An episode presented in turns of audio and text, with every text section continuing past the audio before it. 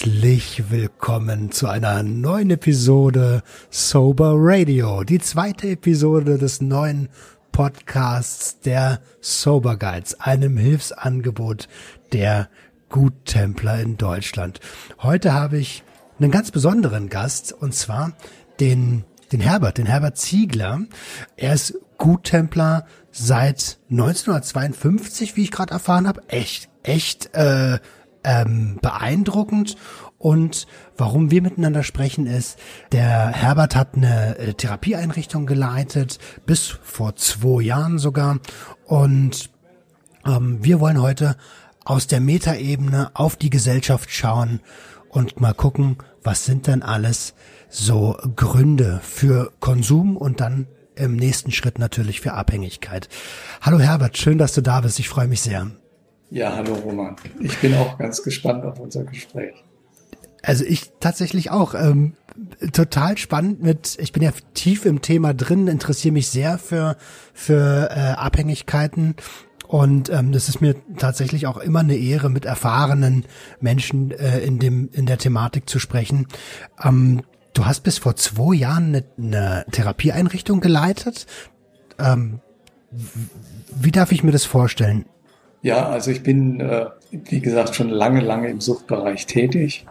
Hab dann äh, über meinen Vater, der Alkoholprobleme hatte, die eben die Guttempler kennengelernt und bin in eine Kindergruppe eingetreten seinerzeit. Und diese Kinderarbeit hat mich dann dazu veranlasst, dass ich Lehrer wurde, war dann sieben Jahre im Schuldienst und dann noch bei einem großen Unternehmen tätig als Fachlehrer für Programmierung. Und dann schließlich eigentlich meinen Beruf gefunden, war Geschäftsführer der deutschen Hauptstelle für Suchtfragen, zwölf Jahre und bin dann 1990 in die therapeutische Arbeit gegangen, habe mit drei Kollegen ein kleines Unternehmen gegründet, wo wir mehrere Suchtkliniken hatten. Und ab 2001 habe ich dann in Sachsen-Anhalt den Therapiehof Sotterhausen aufgebaut und entwickelt, eine Einrichtung für junge Drogenabhängige. Die jüngsten Patienten waren so die 17 mhm. und das Ganze ging so bis 27, 30 Jahre. Wow, also wirklich tief beeindruckend. Ähm, geballte Kompetenz. Lass uns kurz auf äh, deine Person zu sprechen kommen. Du hast es schon angedeutet, du bist ähm, recht jung zu den Guttemplern gekommen, mhm. weil dein äh, Papa aus dem aus dem Krieg kam und ähm, ja eine, eine Alkoholabhängigkeit mitgebracht hat, oder wie war das? Ja, wahrscheinlich mitgebracht, aber ich denke auch viel Traumatisches im Krieg erlebt und dann im Alkohol äh, ein Ventil gefunden hat, mit diesen Dingen besser umgehen zu können. Mhm. Ja, also da sind wir, glaube ich, schon beim, beim allerersten Stichwort. Ähm, ich würde äh, ich würde trotzdem vielleicht noch ein bisschen ähm, erst bei dir bleiben. Äh, mhm. Trauma ist auf jeden Fall ein Stichwort, wo wir gleich drauf eingehen. Und wie hat sich das für euch damals in der Familie bemerkbar gemacht? Ja, ähm, er kam ziemlich krank aus dem Krieg, also erst 1948, war in Sibirien in Gefangenschaft und ähm, war eigentlich für meinen Bruder mich, auch für meine Mutter eigentlich ein fremder Mann. Und hat dann versucht, Fuß zu fassen. Und ähm, hat eben, denke ich, so als kleiner Händler mit Kurzwaren damals ähm, einen Weg gefunden, uns alle über Wasser zu halten. Und ähm, dann aber doch wahrscheinlich belastend das Geld, was er gerade verdient hat, auch wieder in der Wirtschaft mit anderen Leuten ausgegeben. Und kam dann häufiger auch betrunken nach Hause. Und ähm, meine Mutter hat dann immer heftigen Streit mit ihr gehabt, mit ihm gehabt. Und das haben wir beide so mitbekommen. War sehr belastend, dass die Eltern sich so stritten. Hm. Und ähm, dann hat meine Mutter eines Tages in der Zeitung eine kleine Anzeige gelesen, Probleme mit dem Alkohol und dann eine Telefonnummer. Und da hat sie gesagt, da rufe ich jetzt an. Und das war dann eine Arztfamilie in Bad Hersfeld, die eben auch schon langjährige Guttempler waren. Und dann sagte sie zu meinem Vater, da gehen wir jetzt hin und wenn du das nicht machst, lass ich mich scheiden. Und dann musst du sehen, wie du zurechtkommst. Und dann sind die dort hingegangen. Muss ein beeindruckendes Gespräch gewesen sein. Kam dann zurück und er sagte, ja, ich höre jetzt auf und hat dann auch wirklich von diesem Tag an keinen Tropfen Alkohol mehr getrunken. Wow. Dann entwickelte sich eigentlich auch eine Beziehung zum Vater. Er war sehr naturverbunden ähm, und hat mich da auch mitgenommen. Dadurch bin ich so ein bisschen Hobby-Ornithologe geworden und ähm, habe ihm dann immer mal auch erzählt, mh, hm, als ich dann ähm, nicht mehr zu Hause lebte, immer wenn ich einen Vogel singen höre, dann höre ich dich auch gleich. Und das ist auch jetzt noch so, dass ich, ähm, wenn irgendwo in einem Gebüsch ein Vogel singt, immer an meinen Vater denken muss. Wir sind da schon ziemlich gut miteinander verbunden. Ach Mensch, Und total, ich habe total ihm toll. auch mal, ich habe ihm auch mal erzählt, äh, dass äh, eben seine Sucht eigentlich auch mit der Grund ist, warum ich mich so intensiv dem Thema gewidmet habe. Einerseits und andererseits ich ihm auch dankbar bin, dass er alkoholabhängig war, weil dadurch hat mein Leben eine Bereicherung äh, erfahren, die ich so wahrscheinlich nie erlebt hätte, jetzt als einfacher Lehrer an irgendeiner Schule bis zur Pension. Mhm. Total die ähm, schöne Sichtweise, finde ich echt äh, inspirierend. Ähm, man sagt ja, das Leben gibt den Menschen äh, die größten Herausforderungen, die auch damit umgehen können. Und ähm, das, das scheint ja hier total der Fall zu sein. Also wirklich, wirklich beeindruckend für die Hörer. Ornithologe, also gerade für die jüngeren Hörer, Ornithologen sind ähm, Vogelkundler, ne? Ja, also als Ornithologen würde ich mich nicht bezeichnen. Ich bin eher hobbymäßig unterwegs und freue mich. Da gibt es sicher andere Experten. Bin hier, ich wohne jetzt in Bonn. Gibt es einen Bird Club. Das sind, das staune ich immer, was diese Leute alles wissen. Also lerne ich auch noch viel. Okay, okay, okay, cool. Ähm, ähm, das glaube ich auch. Das ist ja äh, auch ein, ein, ein umfangreiches ähm, Themengebiet, wo du gerade gesagt hast, ähm, dass dein Papa aus der Kriegsgefangenschaft in Sibirien kam. Da ist bei mir direkt ein, ein, ja, ein Trigger losgegangen. Der Vater von meinem Opa war auch in Kriegsgefangenschaft, auch in äh, Sibirien. Und als der zurück nach äh, Deutschland kam, nach Berlin, ähm, war das eben genau so für meinen Opa. Er hat das ab und zu erzählt. Mein Opa auch alkoholabhängig. Ähm, hat im, im, im Rausch öfter erzählt, dass sein Vater ein Fremder war für ihn und äh, mit ziemlich harter Hand die Familie äh, geführt hat.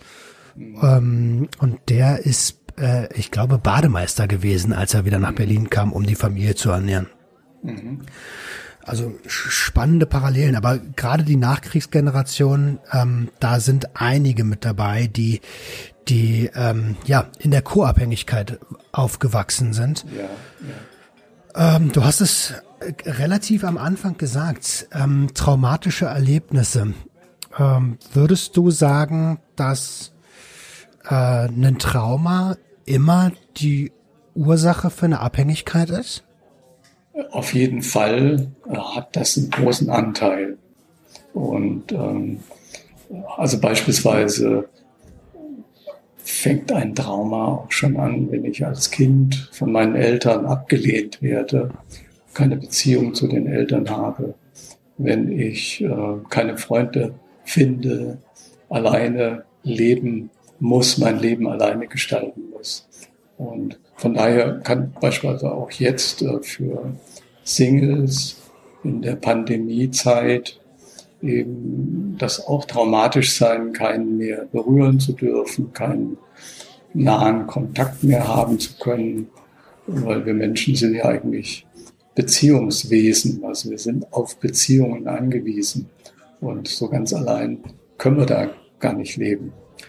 Ähm, Und aus diesem Trauma ähm, entsteht dann eben eine Belastung und dann lerne ich vielleicht, dass der Alkohol oder auch eine Zigarette oder auch eine Droge oder eine Verhaltensweise mich von diesem Trauma befreit für eine kurze Zeit oder ich habe ein leichteres, angenehmeres Gefühl.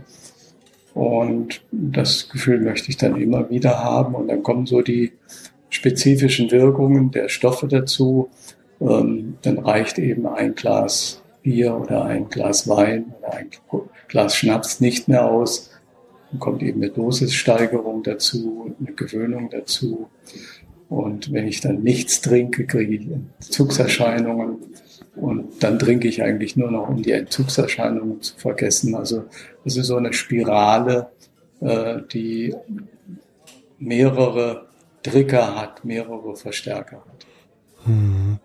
Ähm, äh, du hast es auf jeden Fall gerade schon ganz gut beschrieben, dass ähm, das ja nicht nur Stoffe sein müssen, sondern auch äh, zum Beispiel Verhaltensweisen sein mhm. können. Mhm. Ähm, welche Erfahrungen hast du da gemacht? Was sind so bekannte Verhaltensweisen, die ähm, ja die äh, auf Kompensation schließen lassen?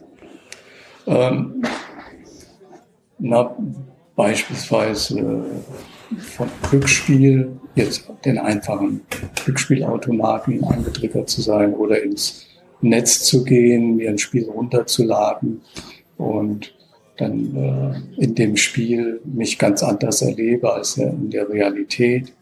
Oder Essen kann auch so eine Funktion haben, dass ich also bestimmte Dinge lieber esse und die dann immer wieder auch gerne esse.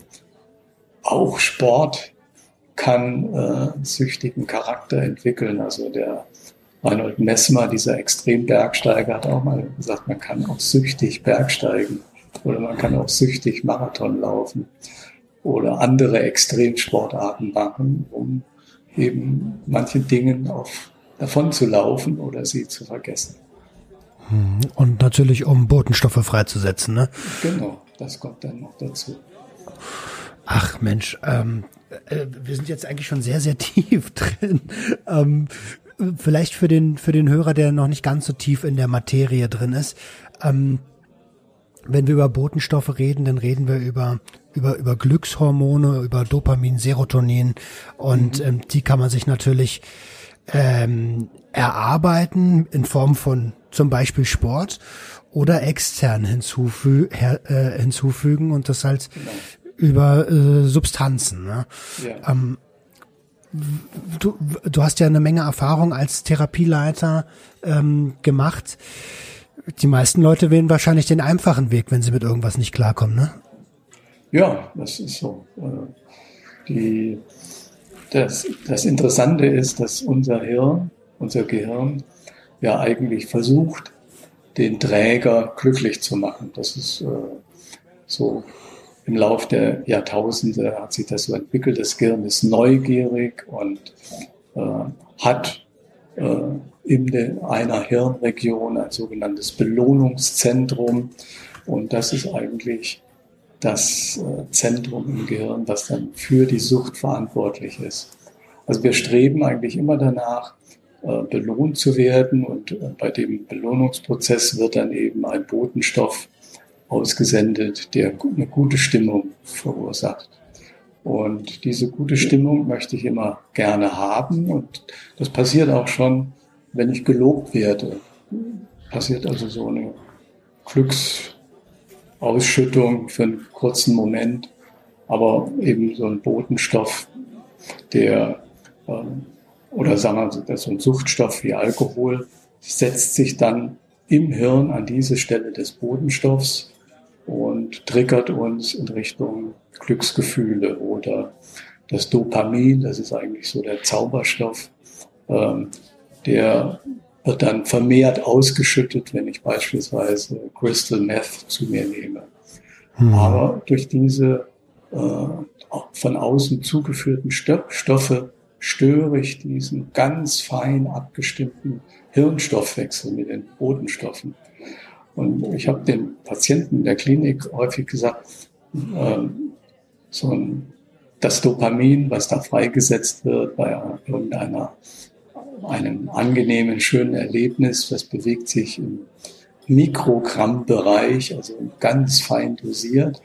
Wenn ich jetzt aber eine Nase Crystal ziehe, dann ist das so, wie wenn ich mit einem Holzhammer auf eine Goldwaage äh, schlage, also oder eine Apothekerwaage, wo wirklich feinste Stoffe äh, abgewogen werden. Und da haue ich dann einfach drauf. Und äh, dann haben wir auch bei unseren Patienten in der Klinik erlebt, dass es relativ lange dauert, bis ein Hirn wieder in eine sogenannte Normallage zurückkehrt.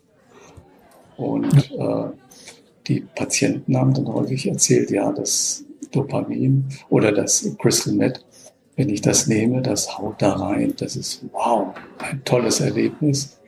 Und wir versuchen dann in der Therapie eben über eine gute Arbeit, ein Erfolgserlebnis äh, beim Sport oder eine tolle Therapiesitzung, wo etwas Spannendes dann bei dem Patienten passiert, eben solche Glücksmomentchen in Anführungszeichen zu erzeugen. Und das ist natürlich diesen Wettkampf, wir wollen so gut werden wie Crystal Meth, den kann ich nicht gewinnen.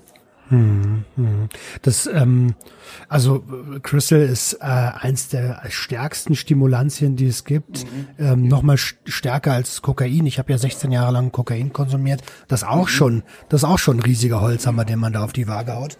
Ja. Ähm, und äh, ich bin jetzt, ähm, ich kann nur von mir sprechen immer, ich bin jetzt seit äh, circa anderthalb Jahren ähm, clean und, ähm, und merke, dass erst jetzt so langsam, langsam sich das wieder einpendelt. Eben genau das, was du gesagt hast, das braucht seine Zeit. Mhm. Ähm, ich, äh, es gibt im Sport so, ein, so, ein, so, ein, so, ein, so eine Faustregel. Äh, man muss so lange genesen, wie man krank war. Würdest du das unterschreiben, auch, auch ja. bei den Suchtmitteln? Äh, also es ist äh, sicher so, dass ich äh, sehr schnell, wenn ich in eine Therapie gehe, ähm, jetzt ambulant oder stationär, ähm, die dauert bei den Drogenabhängigen sechs Monate, sehr schnell eigentlich ein gutes Gefühl bekomme. Oh, ich mache Fortschritte, ist toll, ist wunderbar. Und da gibt es so eine Honeymoon-Phase, wo alle happy sind, ich habe es geschafft die aber sehr kritisch ist. Da kommt dann häufig auch Abbruchgedanken. Eigentlich, was soll ich hier noch? Das bringt ja nichts mehr. Lass mich mal raten, das ist nach ungefähr einem Jahr. So ungefähr mhm. ist das so. Und äh, dann versucht man mal wieder, auch jetzt könnte ich eigentlich doch den Kampf gewinnen und die Abstinenz oder das, die Kontrolle über das Suchtmittel. Aber das ist häufig ein Trugschluss. Und es dauert in der Tat relativ lang, äh, jetzt so mit den normalen Belastungen ohne Suchtmittel umzugehen oder auch stärkeren Belastungen, die auszuhalten und daraus einen Gewinn zu ziehen. Sagen, wow, ich habe es geschafft.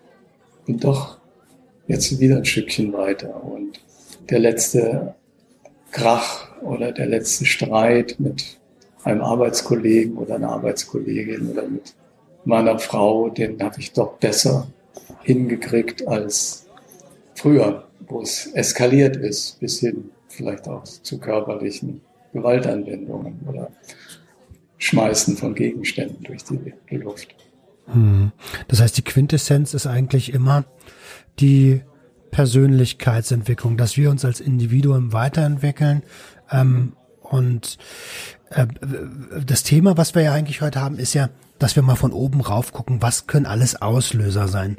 Mhm. Ähm, und ähm, also wenn ich es richtig verstehe, ist es immer äh, ein, ein Hindern in der persönlichen Entfaltung oder ähm, also so als, als, als Grundlage und dann geht man so die Kompensationswege oder wie, wie, wie habe ich es falsch mhm. verstanden? Ja, also äh, vielleicht trifft das ganz gut so. Das Suchtverhalten ist eigentlich ein sogenannter Selbstheilungsversuch oder eine Selbstmedikation mhm. mit inneren Spannungen, mit einer Traurigkeit, Depression, mit Angstzuständen, mit einer Geringschätzung gut umgehen zu können. Also ich habe mal in einem Seminar, das habe also lange Jahre auch Seminare für Führungskräfte der Wirtschaft und Verwaltung gegeben zum Umgang mit suchtkranken Mitarbeiterinnen und Mitarbeitern.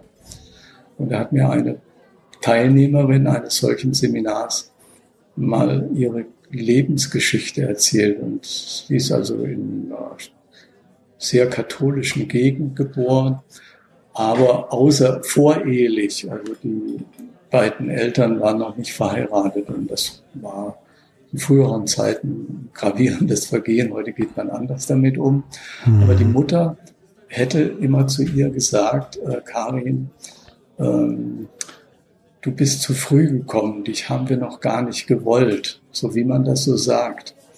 Und das Kind hat daraus gemacht, oh, ich muss mich jetzt gewaltig anstrengen, damit ich von der Mutter auch geliebt werde oder anerkannt werde. Und war, erzählte ich, war schon gestresst in der Grundschule und habe gelernt, gelernt, gelernt, aber ich habe eigentlich nie ein anerkennendes Wort bekommen. Und ich habe dann eine jüngere Schwester bekommen, die ist dann in der Ehe geboren. Und diese jüngere Schwester, da sagte die Mutter, du bist die richtige Tochter. Und äh, dann hat sie Abitur gemacht, ein Spitzenabitur, auch mit größter Kraftanstrengung und ist dann Personalleiterin eines größeren Unternehmens geworden. Also eine richtig gute Karriere. War dann jetzt so Anfang 40 im Seminar und sagte, mir ist heute deutlich geworden, ich bin medikamentenabhängig. Ich nehme tagsüber aufputschende Mittel, abends ein, also Schlafmittel, damit ich zu, überhaupt zur Ruhe komme.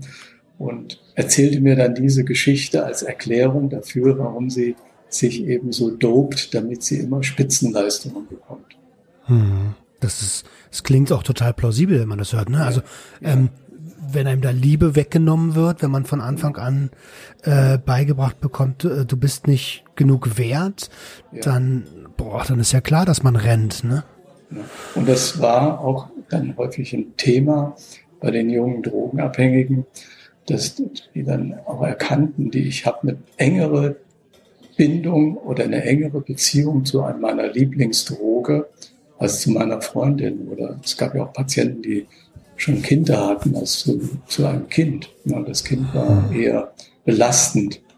Und äh, die Eltern haben dann auch unbewusst ihre Kinder eben nicht liebevoll in den Arm nehmen können, weil die Beschaffung und das Nehmen der Droge viel, viel wichtiger war. Und für viele war das äh, in den Seminaren, ich das so erzählt habe, richtiges Schockerlebnis, dass sie so drauf sind. Ne? Einige sind eben auch drüber hinweggegangen, aber einige fingen dann auch an zu weinen und sagten, was, was habe ich meiner Tochter bisher angetan? Was kann ich jetzt tun, um da noch was zu reparieren?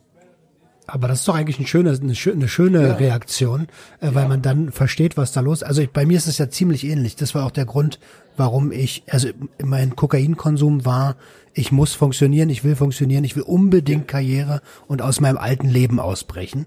Genau. Ähm, und äh, äh, wenn man dann schon Kinder in die Welt setzt, dann löst man ja quasi schon den Freifahrtschein für die nächste Runde abhängiger. Ja. Ähm, wenn man, wenn man die genauso äh, lieblos behandelt. Habe ich das mhm. richtig mitbekommen gerade? Ja, ja. Es kann schon ein frühes Trauma dann auch sein. Ähm, die Geschichte, die du eben erzählt hast mit der mit der Führungskraft, ähm, die dann ähm, auch immer die die die Liebe und die Anerkennung der Mutter gesucht hat. Ähm, das ist ja in Anführungsstrichen nur ein Punkt, wenn man mal von oben drauf schaut. Mhm. Fehlende Liebe. Mhm. Ähm, wie ist denn, was, was gibt's denn noch für, für, ähm, ich mach mal kurz Pause. So, dann ist das wieder drin. Ähm, was würdest du denn sagen, gibt es noch für Ursachen, dass man sagt, ähm, da hat sich eine Störung entwickelt? Also Stichwort Co-Abhängigkeit hatten wir ja schon, dass man vielleicht in einer in einer abhängigen Familie aufwächst. Mhm. Das äh, ähm, habe ich jetzt äh, beim Nottelefon Sucht schon auch mehrfach erlebt, dass dann Anrufer sagen, ja, ähm, ich habe ein Suchtproblem, aber mein Vater oder meine Mutter oder auch der Großvater. Also es ist dann in der Tat so, dass äh, so ein Suchtverhalten auch, ich sage mal in Anführungszeichen, vererbt wird oder weitergegeben wird in der Familie. Weil die, ähm, die sogenannte Suchtfamilie ähm, ist eine sogenannte dysfunktionale Familie, funktioniert nicht richtig. Und äh, ich habe da äh, schon ein sehr altes Modell mal kennengelernt, äh, dass eine Familie in Form eines Mobiles dargestellt wird, Papa, Mama, Kinder. Und ähm, äh, die in, in so einem Familiensystem ist man ja keine isolierte Person, sondern ist in einem Geflecht von Beziehungen äh, eingebunden. Und in einer funktionalen Familie äh, kann es sein, dass man eben miteinander streitet, dass die Stimmungen mal raufgehen, mal runtergehen. Aber dass es immer genügend Ressourcen, genügend Kompetenz da gibt, das auszugleichen. Wenn jetzt ein Familienmitglied ähm, ähm, alkoholabhängig wird, dann ist diese Alkoholabhängigkeit eben, äh, bringt die eine Störung der Beziehungen mit, weil ich ja nicht mehr jetzt einen erwachsenen Menschen vor mir habe, der sich so steuert, sondern eben durch das Suchtmittel ganz andere Verhaltensweisen dann zeigt. Mhm. Dann kommt dazu, dass der Alkoholabhängig, die Alkoholabhängigkeit oder überhaupt eine Sucht äh, noch immer trotz aller Aufklärung tabuisiert ist. Und dann fängt eine Suchtfamilie an, eben dieses Problem zu verdecken und den Süchtigen nach außen hin zu schützen. Also bei uns zu Hause beispielsweise war es so, dass meine Mutter immer zu mir sagte, spielt lieber auf der Straße, bringt keine Freunde mit nach Hause. Also das war so ein unbeschriebenes, manchmal ausgedrücktes Gesetz, weil sie nicht sehen sollten, wenn Papa nach Hause kommt, dass er betrunken ist. Ne? Und äh, das haben wir mitgemacht, das Spielchen. Und dann versucht eben eine solche Familie ein, in dem Mobile nach außen hin Harmonie zu signalisieren. Wir sind alle im Gleichgewicht. Gibt es keine Schieflage. Und die durchlaufen dann in so einem Suchtsystem drei Phasen. Zunächst wird der Süchtige beschützt. Dann fängt man an, den Süchtigen zu kontrollieren. Das heißt, er Schnaps wird weggeschlossen und äh, der legt sich aber heimlich Verstecke an. Also auch die Kontroll, das Kontrollspiel ist nicht zu gewinnen. Mhm. Und dann schließlich kommt die Anklagephase.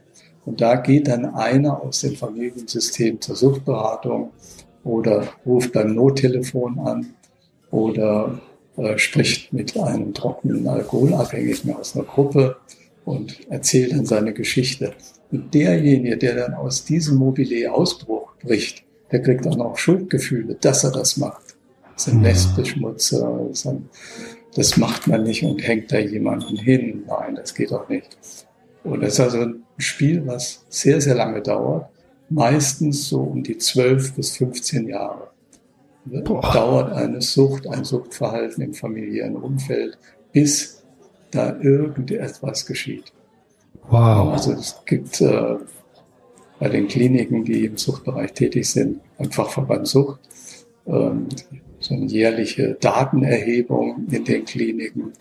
Und die Sucht dauert in etwa 12, 15 Jahre, bis man eben therapeutische Maßnahmen ergreift. Zwischendrin hat man vielleicht mal angerufen, aber da ging es wieder gut. Und dann war man wieder sechs Monate oder drei Monate Ruhe und dann fängt man wieder von vorne an. Das ist wie ein Lift. Man geht also mhm. immer nach unten bis zur Anklagephase, tut was und dann ist eine leichte Veränderung da und dann fährt man wieder mit dem Lift nach oben und dann wieder nach unten. Also es ist ein sehr interessantes Spiel, was da in Familien geschieht. Interessant, aber auch, aber auch äh, äh, also leidvoll ne, für alle Beteiligten. Ja, ja. Ähm, ähm, wenn du als Hörer jetzt merkst, oh, ich habe jemanden bei mir in der Familie oder vielleicht bin ich ja selbst ähm, erkenne ich mich gerade selbst wieder, dann äh, hatte Herbert das gerade eben schon gut gesagt, das Nottelefon Sucht, wenn es ganz akut ist, ruf gerne bei uns an oder ähm, geh mal auf die Seite www.soberguides.de und dort kannst du mit Ex-Abhängigen sprechen und dich äh, begleiten lassen. Ähm, also gerne jetzt direkt mal kurz Pause drücken und direkt mal nachschauen. Ähm, wir heißen dich da immer herzlich willkommen.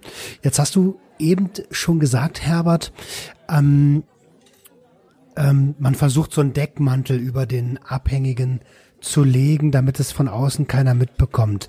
Ist das der Moment, wo ich Verantwortung für die Probleme des Abhängigen übernehme, wo die, ähm, wo die Co-Abhängigkeit beginnt? Genau.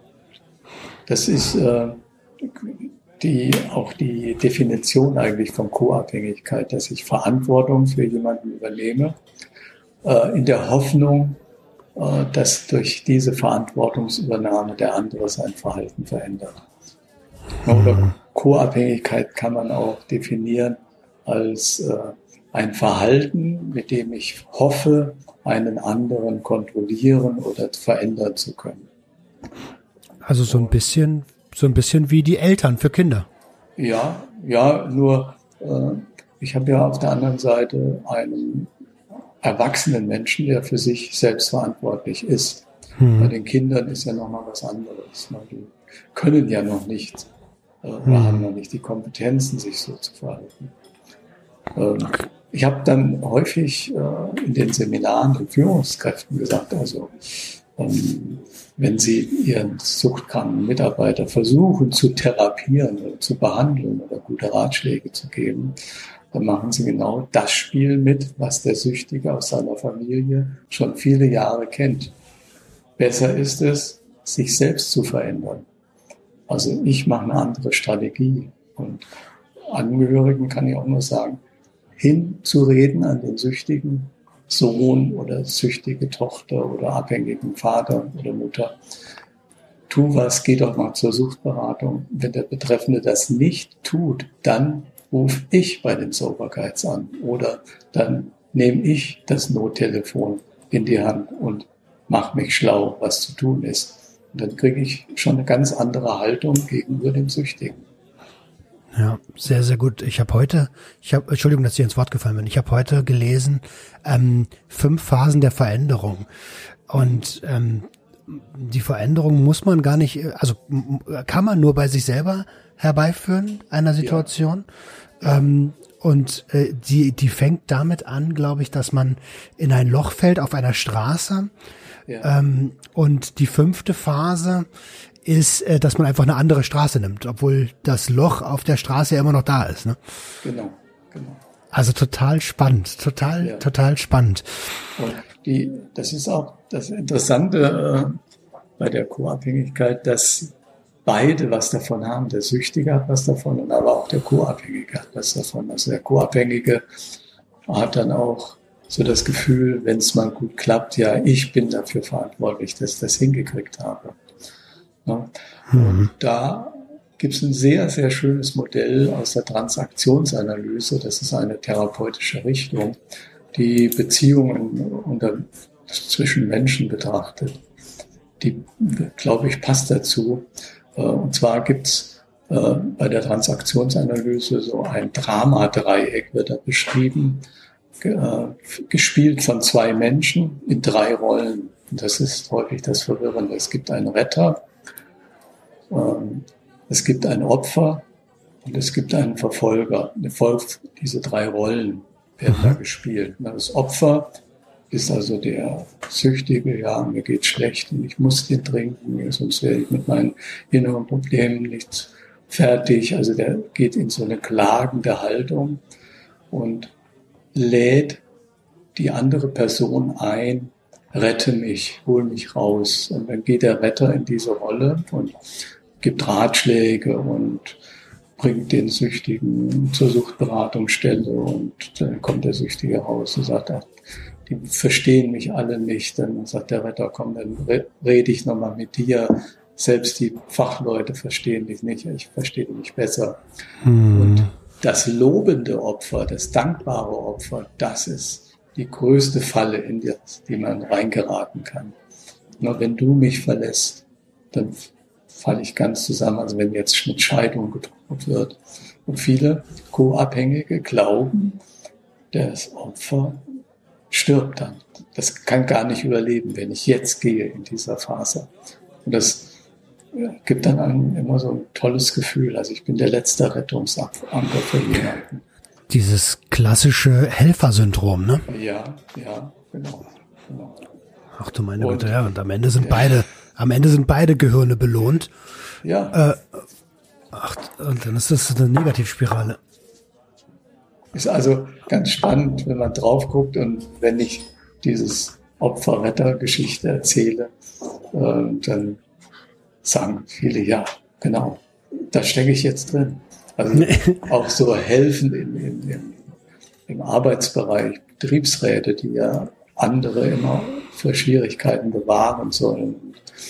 Die geraten häufig in so eine Helferfalle ne, und versuchen dann den Alkoholabhängigen zu retten, vor dem bösen Führungskraft zu bewahren, was weiß ich. Also, das ist ja immer mal ein anderes Thema. Ja, absolut. Kommunikation ist sowieso auch ja. mindestens genauso spannendes Thema. Ja. Ähm, da gibt's ja auch äh, dieses, ah, ich habe vergessen, wie es heißt, dieser ähm, dieses Vier-Ohren-Prinzip oder was, wo man ja. sagt, der Mülleimer ist voll und dann ist es eine Frage der Interpretation, wie derjenige damit umgeht und und diese kommunikativen Schwierigkeiten können aber auch wieder ein Auslöser für Konsum sein. Ähm, und damit bleiben wir also doch bei der Thematik. Ja. ähm, ja. Genau, bitte du. Ich denke, ganz wichtig ist, äh, dass äh, Retter eigentlich nicht immer, die, die haben ja die Beziehung dann zum Opfer hin. Der, der Retter muss eigentlich auch in der Erwachsene, in Erwachsenenhaltung gehen und mit dem Süchtigen wie mit einem Erwachsenen reden und nicht wie mit einem Opfer. Und ähm, der, der sagen wir, die Führungskraft oder der Angehörige, der jetzt nicht die Suchtproblematik hat, bleiben wir mal bei den Angehörigen, es ist mhm. besser zu reden über die Schwierigkeiten, die ich mit meinem Ehemann oder mit meiner Ehefrau oder mit meiner Partnerin habe, die zum Thema zu machen und nicht du trinkst und machst uns Probleme, sondern ich komme mit deiner Verhaltensweise im Moment nicht mehr zurecht. Ich bin am Ende, deswegen gehe ich jetzt mal zu einem Berater oder einem Therapeuten. Ich tue jetzt was für mich. Ja, sehr, sehr tolle Herangehensweise, denn eins muss man jedem Menschen zugestehen, und zwar, dass er über seine eigenen Pro Probleme und Gefühle sprechen darf. Was ja. das Gegenüber daraus macht, das ist dann äh, quasi nicht mehr das eigene Problem. Das muss genau. derjenige dann wieder mit sich ausmachen. Genau. Ähm, jetzt hast du, jetzt hast du es, ähm, also wir waren ja, ich würde ganz gerne noch kurz bei den Angehörigen bleiben. Mhm. Und zwar, ähm, ich kann mir gut vorstellen, dass ein Konsumauslöser auch ähm, das Thema häusliche Gewalt ist. Wie, welche Erfahrungen hast du dahingehend gemacht? Ja, auch ähm, bei den Anrufen, Nottelefon, äh, spielt häusliche Gewalt immer eine Rolle. Dass äh, also beispielsweise jetzt der Ehepartner alkoholabhängig ist und die Ehefrau dann auch schildert, dass der Betroffene ähm, Gewalt anwendet oder auch aggressiv spricht, laut spricht, äh, Streit anfängt, aber auch als bedrohlich empfunden wird und dass ein Rausgehen aus diesem Mobile dann auch gar nicht so äh, leicht für die Angehörige ist, wenn die, sie sagt, die Ehefrau dann beispielsweise sagt, ja, ich hänge auch finanziell ab von meinem Mann. Ich weiß mhm. gar nicht, wohin ich kann. Und ich denke, bei solchen Gewaltdingen ähm, ist ein Hinweis auch auf ein Frauenhaus äh, nicht schlecht. Also es wäre auch nochmal ein Hilfeangebot für solche ganz kritischen, schwierigen Situationen. Ne? Oder die Kinder sind noch so klein, dass ich die gar nicht alleine lassen kann. Wo, wo soll ich jetzt hin mit zwei kleinen Kindern? Wo, und wenn ich zu Hause eben Gewalt erfahre. Also das nochmal mit Sucht, mit Alkohol, mit Drogen ähm, oder auch mit eine Glücksspielsucht, wenn die finanzielle Basis entzogen wird durch das Glücksspielverhalten oder das Wettverhalten. Man muss ja jetzt gar nicht mehr in eine Spielhalle gehen, kann das ja alles zu Hause am Computer machen. Alles online, ne? Mhm. Äh, alles online. Dann äh, ist das schon auch nochmal eine Dimension, die in dem Suchtbereich manchmal vergessen wird. Man fokussiert dann auf das Suchtverhalten und das Suchtmittel, aber was drumherum alles noch sich abspielt, das ist dann schon ein ziemlich dicker Brocken, der, den es da gilt äh, aufzuklopfen oder äh, aufzulösen.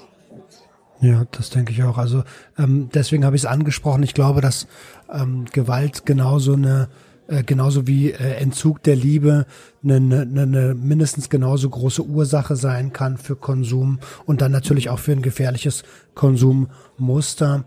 Ähm, ähm, und du hast es super gut angesprochen, danke dafür. Ähm, es muss keine körperliche Gewalt sein, es kann auch äh, verbale Gewalt sein ja, oder einfach ja. nur durch Verhaltensweise zu, genau. zu dominieren einfach. Ne? Ja. Mhm. Boah, äh, also da läuft's mir kalt den, den Rücken runter. Ähm, ich würde jetzt gern vom Thema Familie so ein bisschen weggehen und zu den ähm, Arbeit, zum Arbeitsverhältnis, weil wir arbeiten ja äh, im Idealfall alle ziemlich lange in unserem Leben. Ähm, und äh, die einen erfüllter als die anderen und auch auf äh, auch auf den Arbeit auf, auf der Arbeit gibt es Situationen, die einen ähm, die einen in den Konsum treiben können. Ähm, mhm. Du hast es ja eben mit der Führungskraft schon gut beschrieben. Welche Situationen können, können das denn wiederum sein? Mhm. Naja, also beispielsweise so eine, jetzt in der Situation ja, aktuell Angst vorm Arbeitsplatzverlust mhm. ist so ein Auslöser, doch sich hin und wieder mal abzuschießen und das, diese Angst zu vergessen. Aber jetzt auch direkt bei der Arbeit ähm, so eine tendenzielle Überforderung. Das ist also das Gefühl habe, ich schaffe es nicht mehr. Äh, oder äh, ich habe gar keine, gar keinen Kontakt irgendwie, äh, offenen, offenes Gespräch mit meiner Führungskraft. Oder ähm, ich habe schon immer gerne getrunken und jetzt in einer sehr angespannten Situation am Arbeitsplatz äh, brauche ich etwas mehr Stoff. Das wiederum andererseits mich dann daran hindert, am nächsten Tag vielleicht zur Arbeit zu gehen. Ich muss Entschuldigungen finden. Muss äh, das alles glaubwürdig rüberbringen. Das erzeugt auch nochmal wieder mehr Druck. Hm. Und äh, auch die, sagen wir, die schnellen Veränderungen in der Arbeit, also wenn ich im IT-Bereich tätig bin, ähm, hat mein Wissen vielleicht äh, eine Halb Halbwertzeit von sechs Monaten oder maximal einem Jahr. Und äh, ich muss da mithalten. Ähm, bin jetzt vielleicht 45, 50, 55 und habe dann einen unter 30-jährigen Spitzen äh, Menschen, der schnell mal eine App äh, programmiert, äh, mhm. der mir auf den Fersen sitzt und äh, ja, wie halte ich das dann aus, dass da Leute an mir vorbeiziehen, trotz Anstrengungen und trotz intensiver Arbeit komme ich nicht weiter. Also es sind auch wieder sehr, sehr viele Aspekte, die eine Rolle spielen. Aber was ich so erlebt habe, äh, einer der stärksten Trigger jetzt auch in Richtung Doping, sage ich mal, ist, dass ich sehr hohe Anforderungen an mich selber habe. Also so wie diese Personalleiterin aufgrund ihrer Erziehung oder Beziehung zur Mutter höchste Anforderungen an sich selbst. Und ich möchte die gerne bringen also ich habe einen Zehn-Stunden-Tag, dann gehe ich nach Hause, vorm Abendessen noch eine Stunde Sport, damit ich mich da ausarbeite. Und dann vielleicht noch das eine oder andere lesen, fachlich orientiert. Und dann im Freizeitbereich auch noch Stress. Ich muss das und das und das und das am Wochenende machen, diese oder jene Aktivität. Also komme gar nicht mehr zur Ruhe hm. und brauche dann natürlich Mittel, die meine Leistung steigern. Und das hast du ja vielleicht beim Kokain auch miterlebt, dass man da schon ja, den Tag ganz gut mit überstehen kann, ohne dass die Leute eine Fahne riechen, hm. wie beim Alkohol. Und vielleicht auch noch signalisieren, Mensch, Roman, heute bist du aber gut drauf. Toll, sagen ja. auch, dass du das alles durchhältst. Absolut. Und auf einmal bist du auch noch, und Lob kommt noch doppelt dazu. Ich habe ja, ich habe auch äh, mir immer Jobs gesucht, wo wo es um Anerkennung ging, also im Telefonvertrieb zum Beispiel. Da mhm. hast du ja eine Schlagzahl von teilweise äh, fünf bis zehn Abschlüssen in der Stunde. Mhm. Und dann hast du die, dein Belohnungssystem ist die ganze Zeit auf Tour. Und ja. ähm, das ist natürlich äh, doppelt gefährlich. Und genau so war es bei mir auch. Ich habe gerade das Gefühl gehabt, dass du über meine berufliche Karriere gesprochen hast sogar. Ähm, äh, und, und genau das ist es. Dann hast du keine Ruhe mehr. Würdest du, würdest du sagen, dass das ein gesamtgesellschaftliches Problem ist, dass wir so viel Druck auf die, auf, auf, auf die Bevölkerung ausüben? Leistungsdruck? Äh, ja, da ist was dran. Also das, äh, ich würde es jetzt nicht so ganz, dass halt jeder darunter leidet, aber ähm, es, insgesamt kann man sagen, lebt die Menschheit wie ein Süchtiger als Körper. Also beutet die Ressourcen und aus, ohne darüber nachzudenken, wie es denn vielleicht in 10 oder 15 oder 30 oder 100 Jahren weitergeht. Mhm. Im Hier und Jetzt. Also, und das ist auch klassisch für den einzelnen Süchtigen. Ich will jetzt für mein Problem eine Lösung, ohne große Anstrengung. Und da ist das Suchtmittel immer hilfreich zur Seite. Und jetzt abstinent zu werden, hat ist schon anstrengend, so leicht ist das nicht. Und zweitens ähm, ist es auch manchmal nicht so leicht, nüchtern ein Problem zu durchdenken. Andererseits habe ich natürlich auch einen tollen Gewinn, auch eine Belohnung, wenn es dann gut geklappt hat. Und ich weiß es, ich habe es geschafft und nicht mit Hilfe eines Suchtmittels. Absolut. Also das ist generell ähm, seit, also ich, ich sage das ja bei mir im Podcast auch ganz, ganz oft, seit ich nicht mehr konsumiere und ähm, mich mit meinen Gefühlen äh, auseinandersetzen muss, in Anführungsstrichen, äh, und auch will, ähm, und ganz andere Bewältigungsstrategien finde, muss ich sagen, dass die Glücksgefühle sich viel, viel intensiver anfühlen, weil es echte Gefühle sind. Ne? Genau, genau, genau. Also das ist total schön auch. Ähm, kann ich eigentlich auch nur jedem empfehlen. Und ich denke, dass du, der das hier, hört und vielleicht selbst suchtmittelfrei ist, das bestätigen können wirst. Und ähm, falls du noch auf der Suche bist, dann ähm, nimm das doch auch gerne als Ansporn. Äh, die Gefühle kommen schon und die haben, die verfliegen auch nicht so schnell wieder wie beim Konsum. Man muss nicht so oft nachlegen. Mhm. ähm, jetzt habe ich so ein bisschen durch den durch den Verlust der der Verbindung den Faden verloren.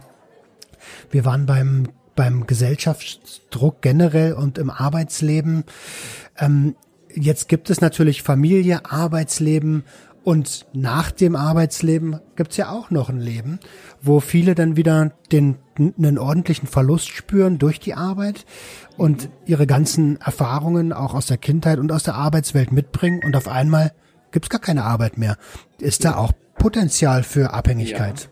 Ja, ja also ich habe erst letzte Woche in der Zeitung gelesen, dass ähm, die Anzahl der wegen Alkoholvergiftung oder Bewusstlosigkeit durch Alkoholkonsum ein, in Krankenhäusern eingelieferten Menschen, der Anteil der älteren, über 65-Jährigen jetzt immens zugenommen hat. Der liegt höher als der Anteil der sogenannten Komasäufer bei den Kindern und Jugendlichen. Oha. Ach du meine Güte. Heißt äh, eben möglicherweise alleinstehende ältere Menschen zu Hause, wo jetzt auch eben durch die Angst, sich äh, zu infizieren, Kontakte nicht mehr so vorhanden sind, die da möglicherweise hilfreich wären, äh, ja, dann doch sich ja besinnungslos trinken. Hm. Hm. Und Halt mehr haben. Das ist auch ein Phänomen, der äh, die, die Arbeit hat ja auch einen stabilisierenden Faktor. Ne? Ich muss einigermaßen nüchtern und gut äh, aufgestellt morgens zur Arbeit, abends zurück. Also das hat schon auch eine Korsettwirkung. Mhm. Wenn die Arbeit mal wegfällt, äh, wenn ich dann in den Ruhestand gehe und keine Aufgaben mehr habe, die mir einen Sinn geben, dann ist die Gefahr größer, dass der Alkoholkonsum ähm, dann auch steigt. Also es ist nicht so, dass jetzt ein nüchterner Mensch anfangen würde, auf einmal mehr zu, zu trinken. Es sind dann häufig Leute, die schon immer gerne etwas äh, getrunken haben und im Alkohol äh, dann auch oder in den Getränken auch einen gewissen Lebensstil erlebt haben, den sie dann eben im Ruhestand weiterführen und aber da keine Stabilisa Stabilisatoren mehr haben, dass das im Rahmen bleibt. Hm, hm. Wir sprechen jetzt natürlich überwiegend von Alkohol, weil ähm, diese ganzen anderen Substanzen ja so richtig, ähm, na ich sag mal, so richtig in der Gesellschaft erst viel später angekommen sind. Also die allermeisten ähm, Menschen äh, mit fortgeschrittenem Alter werden wahrscheinlich zum, zum Alkohol greifen oder zu Opioiden und Schmerzmitteln, die sie irgendwann mal verschrieben bekommen haben, ne? Ja, das ist richtig. Also Schlaf- und Beruhigungsmittel oder eben Schmerzmittel, äh, wo dann möglicherweise auf dem Beipackzettel steht, kein Alkoholkonsum während der Tablettenwirkung. Und dann trinke ich und dann hat der Alkohol nochmal eine stärkere Wirkung. Hm. Das hm. potenziert sich dann. Ne? Aber der Medikamentenverbrauch ist natürlich im Alter wesentlich höher als in, der Jugend. Ja, klar. Das Bringt ja das Alter mit sich, ne? Ja, das ist ein Risiko. Wow. Ähm, Herbert, wir sind äh, jetzt echt eine gut, fast schon eine Stunde dabei. Ich könnte, ich merke jetzt schon, ich könnte mich eigentlich noch viel, viel länger mit dir unterhalten. Aber ähm, äh, wir wollen so ungefähr bei einer Stunde bleiben. Ich habe ähm, auf dem Schirm noch, dass wir vorhin äh, angesprochen hatten, dass wir mal kurz über die Kriterien sprechen wollen, wann ich jetzt eigentlich bemerke, dass ich vielleicht eine Abhängigkeit habe. Ähm, da gibt's diesen ICD-10. Ne? Mhm. Ähm, Magst du da mal kurz drauf eingehen? Ja, kann ich. Also jetzt äh, unabhängig von den Substanzen. Für jede Substanz gibt es nochmal Besonderheiten.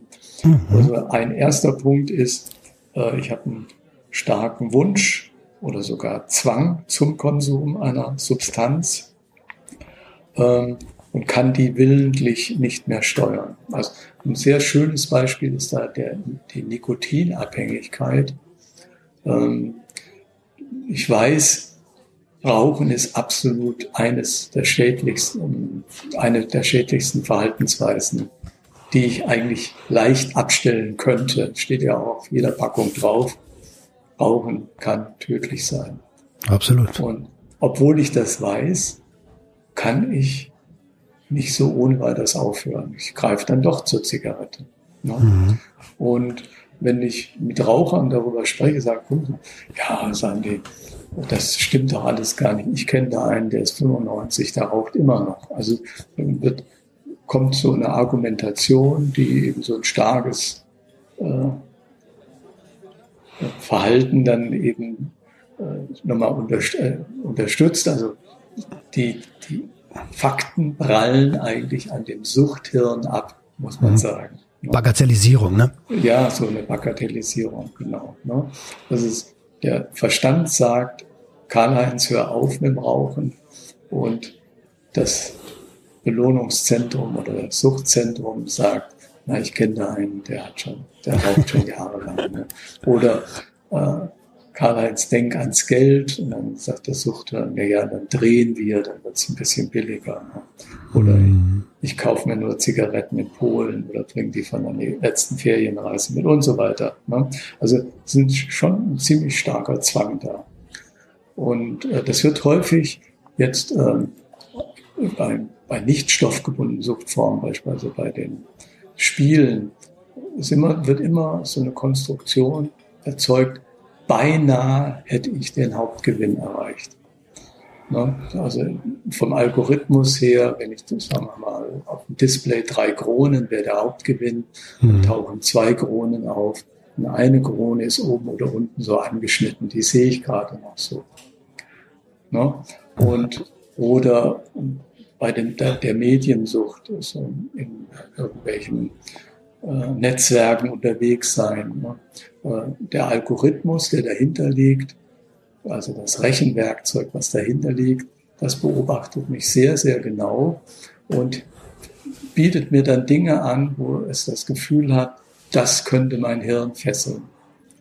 Und dann werde ich da so langsam reingezogen. Ich beinahe äh, habe ich jetzt die Lösung und dann taucht aber noch mal was anderes auf und noch mal was Spannenderes auf.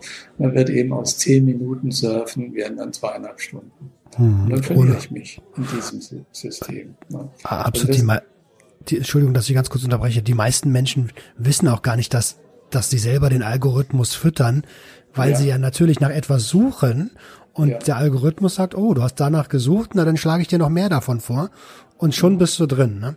Ja, und äh, dann als zweiter Punkt gehört noch dazu, ich kann das nicht mehr so steuern, Beginn, Beendigung, Menge des Verhaltens oder des Konsums.